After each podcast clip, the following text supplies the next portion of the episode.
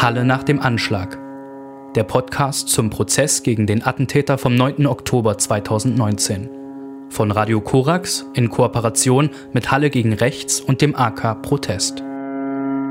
Herzlich willkommen zur 25. Folge des Podcasts Halle nach dem Anschlag. Mein Name ist Christina Brinkmann. Und mein Name ist Valentin Hacken.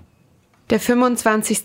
Prozesstag liegt hinter uns. Es wird nur noch einen weiteren Prozesstag geben, an dem das Urteil verkündet wird, und zwar am 21. Dezember.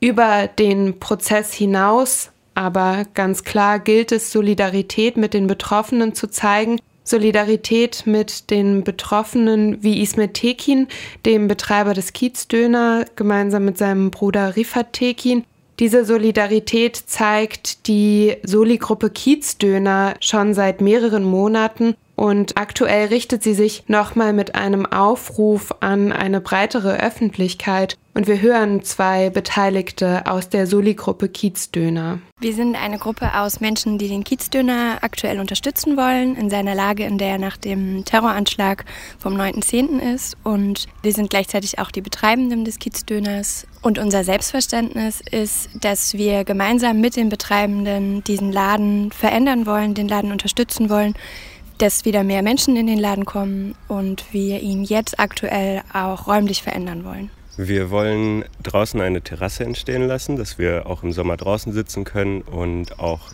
wenn eventuelle Corona-Maßnahmen kommen, man draußen essen kann. Und wir wollen den Innenraum verändern, sodass es eher Richtung Café wird und weniger Dönerladen bleibt. Und dafür verändern wir die Räumlichkeiten so, dass wir vom Boden bis zu den Wänden, bis zur Decke alles mehr oder weniger neu machen und versuchen, dem so einen eigenen Charme einzuhauchen. Aktuell inspiriert uns vor allem, dass wir diesen Ort verändern wollen. Als Ort der Erinnerung wollen wir diesen Ort natürlich erhalten, als Mitarbeitende und als Unterstützende und gleichzeitig auch als Gäste, die täglich an diesen Ort zurückkehren, wollen wir eine Veränderung vornehmen. Und wir finden, dass der Kiezdöner ein wichtiger Bestandteil der Stadt Halle ist mit seiner Geschichte und mit der Gegenwart und ein Ort für ein solidarisches Miteinander sein kann. Und dieser Umbauprozess ist genau das, was wir gerade schaffen wollen. Wir wollen gemeinsam etwas schaffen mit möglichst wenig Geld und viel Unterstützung, um die Taten, die dieser Täter dort vollbracht hat, beenden zu lassen und nicht weiterzuführen. Denn wenn der Kiezdöner schließen muss, ist genau das passiert, was der Attentäter wollte. Und das wollen wir verhindern und dafür brauchen wir Unterstützung. Gerade ganz konkret brauchen wir vor allem Geld, weil der Umbau einfach Geld fordert und wir auch neue Geräte anschaffen müssen, die ganzen Möbel kaufen. Deshalb sind wir auch auf Materialspenden angewiesen und wir werden in den nächsten Wochen über Social Media, also über Facebook und Instagram, diesen Prozess begleiten mit Fotos und dort könnt ihr immer wieder erfahren, wo gerade Geld benötigt wird und euch dann auch ein Spendenkonto zur Verfügung stellen, auf das ihr Geld überweisen könnt. Das sagen zwei Personen aus der Soli-Gruppe Kiezdöner und es klang gerade schon an. Informieren kann man sich über die Unterstützungskampagne sowohl auf dem Facebook-Account als auch über Instagram dieser Soli-Gruppe Kiezdöner. Wir wollen im Folgenden zurückkehren zum Prozessgeschehen, zum Prozessgeschehen dieses 25. Prozesstages, an dem zum einen die Verteidigung plädiert hat, die Verteidigung des Angeklagten und der Angeklagte selbst hatte das letzte Wort. Zunächst ist zu sprechen über das Plädoyer des Rechtsanwalts Hans-Dieter Weber. Valentin, du warst im Prozesssaal und kannst darüber sprechen, was Weber gesagt hat. Rechtsanwalt Hans-Dieter Weber, der einer der beiden Verteidiger des Angeklagten ist, sagt zu Beginn seines Schlussvortrags, dieses Verfahren sei das vielleicht schwierigste Verfahren seiner Laufbahn. Die Taten des Angeklagten stünden in der Tradition nationalsozialistischer Verbrechen. Und Rechtsanwalt Weber sagt weiterhin, und da zitiere ich ihn wörtlich, dass ich seine in der Tat zum Ausdruck gekommene Gesinnung nicht teile. Das sagt er eingangs zu seinem Schlussvortrag. Er beschreibt seinen Mandanten als einen, der zu ihm immer freundlich und höflich gewesen sei.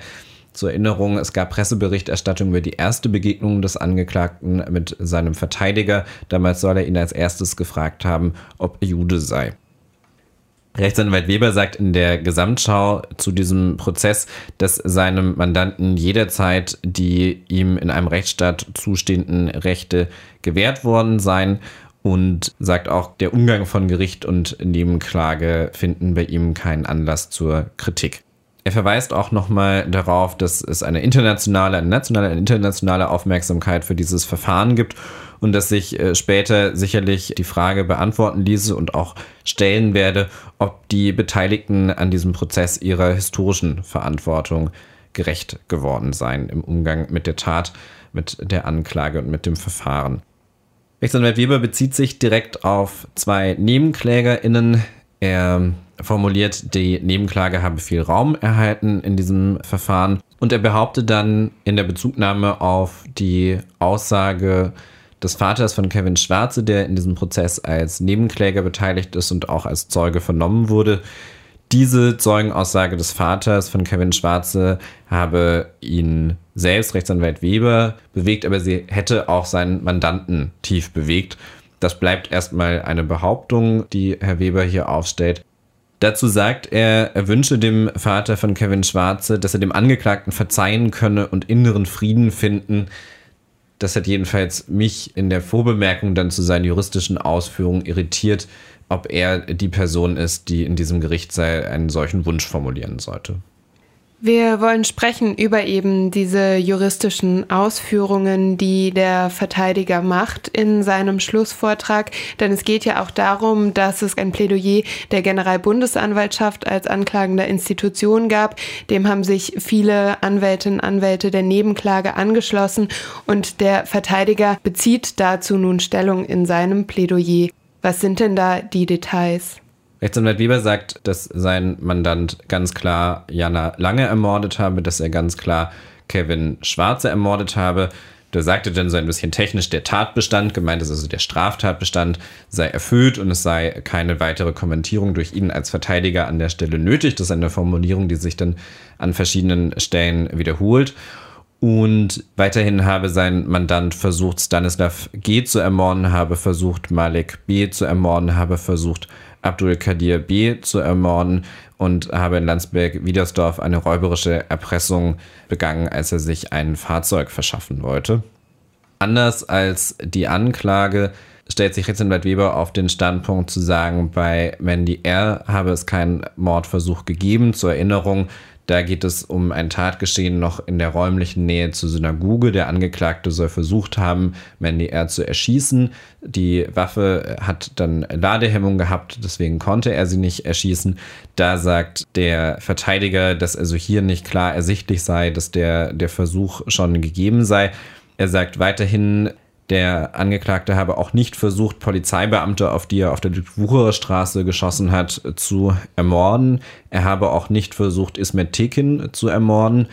Das sieht auch der Generalbundesanwalt so, der in diesem Punkt keine Anklage wegen versuchten Mordes erhoben hat. Ismet Tekin stand noch näher am Angeklagten als die Polizeibeamten in der Situation, als der Angeklagte auf beide schießt.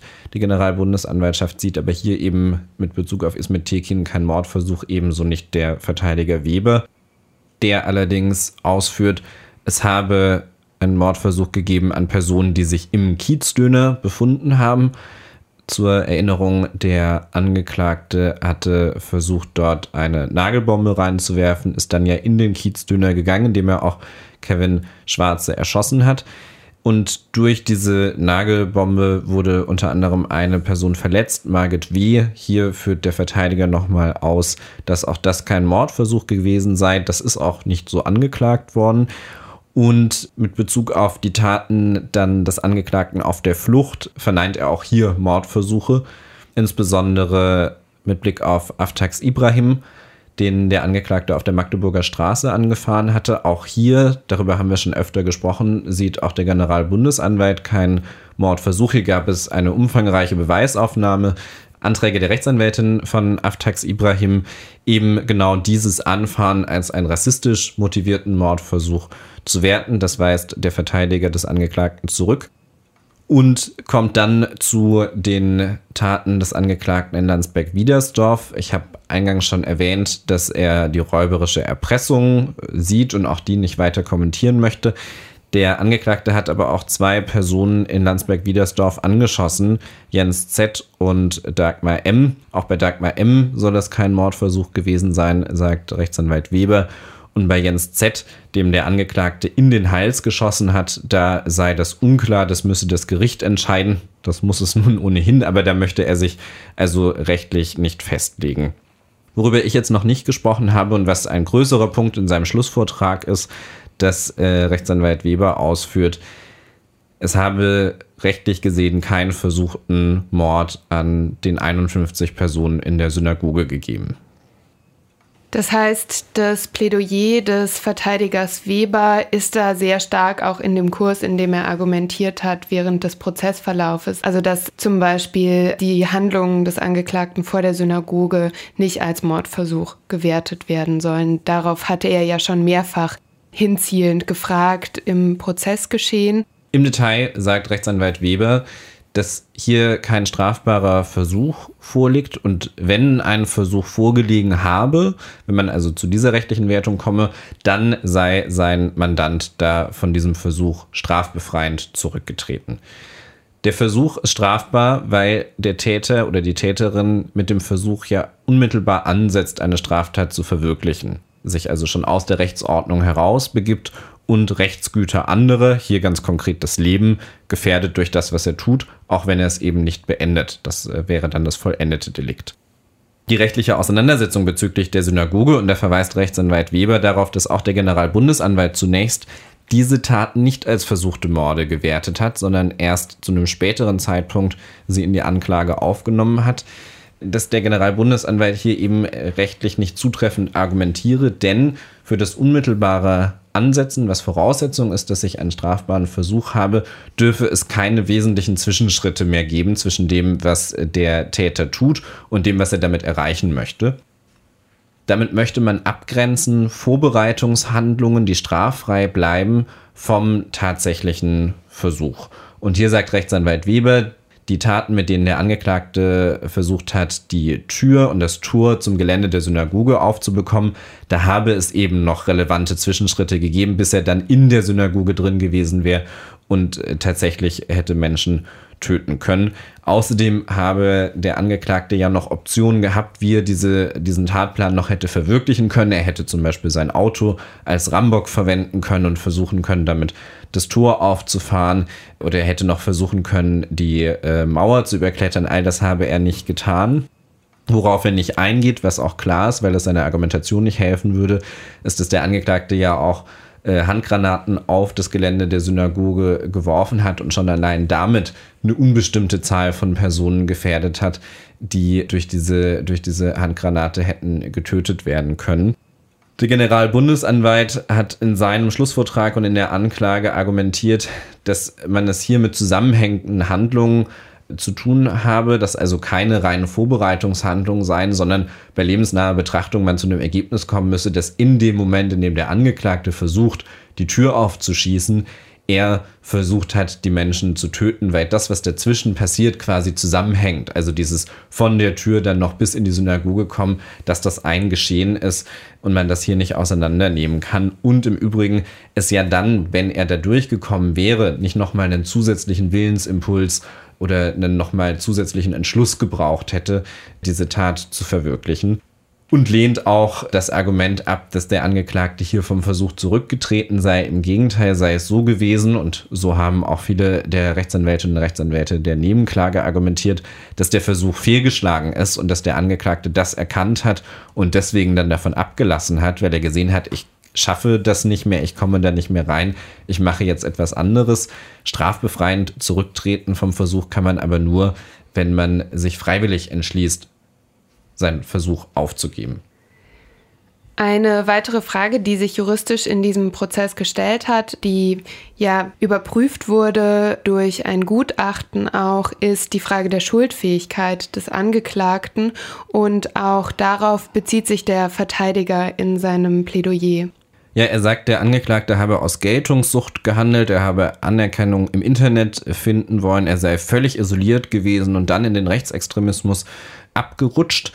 Und der Gutachter Professor Leigraf habe eben bei dem Angeklagten eine schwere seelische Abartigkeit im Sinne von Paragraph 20 Strafgesetzbuch festgestellt. Und das und was über die Biografie und über die Entwicklung und über die Eigenschaften des Angeklagten im Verfahren bekannt geworden sei, spreche für ihn, Rechtsanwalt Weber, dafür, dass der Angeklagte lediglich vermindert schuldfähig sei. Er sagt nicht, dass er gar nicht schuldfähig ist, aber dass er eben nur vermindert schuldfähig sei. Das müsse das Gericht berücksichtigen. Wenn es zu einem Urteil kommt, darüber hinaus lehnt Rechtsanwalt Weber die Sicherungsverwahrung für seinen Mandanten ab. Rechtsanwalt Weber stellt keinen konkreten Antrag zum Strafmaß oder dazu, was das Gericht entscheiden soll, sondern führt eben die Dinge aus, über die wir jetzt bereits gesprochen haben. Soweit das Plädoyer des ersten Verteidigers. Es gibt einen zweiten, Thomas Rutkowski, der ähm, sich im Verlauf dieses 25. Prozesstages einfach nur sehr knapp dem anschließt, was Weber ausgeführt hat in seinem Plädoyer. Darauf folgt die Erteilung des Worts an den Angeklagten, ein Faktum, auf das auch am vorhergehenden Prozesstag hingewiesen wurde, auch schon vorher hingewiesen wurde, aus der Nebenklage von Anwältinnen und Anwälten von ähm, Nebenklägerinnen und Nebenkläger, dass dieses Wort erteilt wird zum Schluss an den Angeklagten, an den Täter und dass man aber damit umgehen sollte, dass der Täter hier nochmal eine Plattform, eine Möglichkeit bekommt, sich zu äußern. Insbesondere wurde diese Aufmerksamkeit im Vorfeld darauf gelenkt, dass in diesem Moment die Presse, die mediale Öffentlichkeit eine Verantwortung trägt, zum Beispiel am vorhergehenden Prozesstag durch Talia Feldmann, die gesagt gesagt hat, dass die Medien hier sehr, sehr vorsichtig sein sollten, weil sie, wenn sie die Aussagen des Täters reproduzieren, seine Ideologie weiter verbreiten. Jetzt hat an diesem 25. Prozesstag der Angeklagte gesprochen. Was ist zu diesem letzten Wort des Angeklagten zu sagen? Es ist ein sehr kurzer Beitrag, den er vor Gericht spricht. Er hat ihn augenscheinlich vorbereitet, äh, sich dazu Notizen gemacht und in dem, was der Angeklagte in seinem letzten Wort sagt, zeigt sich nochmal das, was sich im ganzen Verfahren in allen seinen Aussagen wie in seinen Taten gezeigt hat, ein krasser Antisemitismus.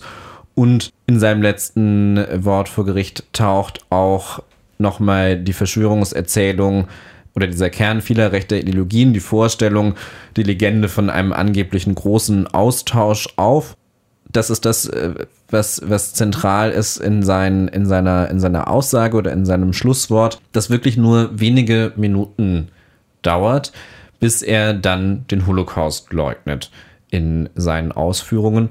Und da gehen direkt mehrere Anwältinnen und Anwälte der Nebenklage dazwischen, unter anderem Rechtsanwalt Hoffmann, Rechtsanwältin Piacek, Rechtsanwalt Gerrit Onken, die sehr laut, sehr klar, sehr deutlich und bis er aufhört zu sprechen, das Gericht auffordern, ihn zu stoppen, diese Holocaust-Leugnung zu unterbinden. Rechtsanwältin Pietschek, äh, Rechtsanwalt Hoffmann stellen dann auch den Antrag, dass diese Äußerung protokolliert wird, weil das eine Straftat ist, die da im Gerichtssaal begangen wurde. Die Richterin weist den Angeklagten dann darauf hin, dass die Holocaust-Leugnung strafbar ist, dass er im Übrigen wegen dieses Tatbestands ja auch schon vor Gericht steht in diesem Verfahren, unterbricht die Sitzung für einen Moment, gibt dann das, was er gesagt hat, äh, im Wortlaut zu Protokoll, damit es dort vermerkt wird, eröffnet dann nochmal den beiden Verteidigern des Angeklagten die Möglichkeit zur Stellungnahme gibt auch dem Angeklagten nochmal die Möglichkeit, sein Schlusswort fortzusetzen, worauf er dann verzichtet. Damit sind auch die Plädoyers, die Schlussvorträge abgeschlossen. Ein Urteil ist für den 21. Dezember angesetzt. Wie dieses Urteil, das der Staatsschutzsenat des Oberlandesgericht Naumburg jetzt zu finden hat, zustande kommt, äh, nachdem die Beweisaufnahme und die Plädoyers abgeschlossen sind, das haben wir den Pressesprecher Wolfgang Ehm gefragt. Das Gericht muss sich also darüber im Klaren werden, welchen Sachverhalt, welchen tatbestandlichen Ablauf es als erwiesen erachtet. Und es muss dann äh, auf dieser Grundlage äh, sich fragen, welche Straftatbestände erfüllt sind. Und auf der Grundlage wiederum äh, sich die Frage stellen, wie die äh, Straftatbestände, die erfüllt sind, strafrechtlich zu ahnden sind. Wenn mehrere Strafen äh, gebildet werden, für jede Tat eine einzelne, ist eine Gesamtstrafe zu bilden. Auch das äh, bedarf der Erörterung. Und schließlich ist über die Nebenfolgen zu äh, befinden, insbesondere über den Antrag, die Sicherungsverwahrung anzuordnen. Dazu wird sich das Gericht zusammenfinden nach gehöriger Vorbereitung und in geheimer Sitzung, der niemand anders als die Beteiligten des Gerichts äh, beiwohnen dürfen, in geheimer Sitzung beraten und zu einem Ergebnis kommen. Soweit Pressesprecher des Oberlandesgerichts Naumburg Wolfgang Ehm über die Urteilsfindung. Dieses Urteil wird dann, wie gesagt, verlesen am 21. Dezember. Eine schriftliche Urteilsbegründung, die wird immer erst einige Zeit danach veröffentlicht. Die Frist bestimmt sich nach der Anzahl der Verhandlungstage. Wolfgang Ehm konnte uns nicht genau sagen, wie viele Monate sie betragen wird. Es wird aber auf jeden Fall mehrere Monate dauern, bis eine schriftliche Urteilsbegründung vorliegt. Eine zweite Frage ist die, wann dieses Urteil rechtskräftig wird. Das ist eine Frage deshalb, weil es da um die Revision geht, die von Prozessbeteiligten eingelegt werden kann. Die Rechtsmittelfrist ist die Frist zur Einlegung einer Revision. Die läuft ab Verkündung des Urteils, also voraussichtlich ab Ablauf des 21. Dezember. Die Frist ist lediglich eine Woche. Dann sind die Urteilsgründe abzusetzen und dann läuft eine weitere Frist zur Begründung der Revision für die jeweiligen Revisionsführer. Sollte binnen der einen Woche keine Revision eingelegt werden, ist das Urteil rechtskräftig. Das Gleiche gilt, wenn alle Beteiligten noch am Tage der Urteilsverkündung auf Rechtsmittel verzichten. Letzteres ist nicht wirklich realistisch. Das sagt Wolfgang Ehm, der Pressesprecher des Oberlandesgerichts Naumburg. Soweit der Blick auf den 25. Prozesstag. Es wird einen weiteren geben am 21. Dezember, wenn das Urteil verkündet wird. Dann gibt es auch Berichterstattung auf Radio Korax auf der 95.9. Es wird eine Kundgebung wieder vor dem Landgericht Magdeburg geben, in dem verhandelt wird. Wir verabschieden uns an dieser Stelle. Mein Name ist Christina Brinkmann. Und mein Name ist Valentin Hacken. Halle nach dem Anschlag. Der Podcast zum Prozess gegen den Attentäter vom 9. Oktober 2019. Von Radio Korax in Kooperation mit Halle gegen Rechts und dem AK Protest.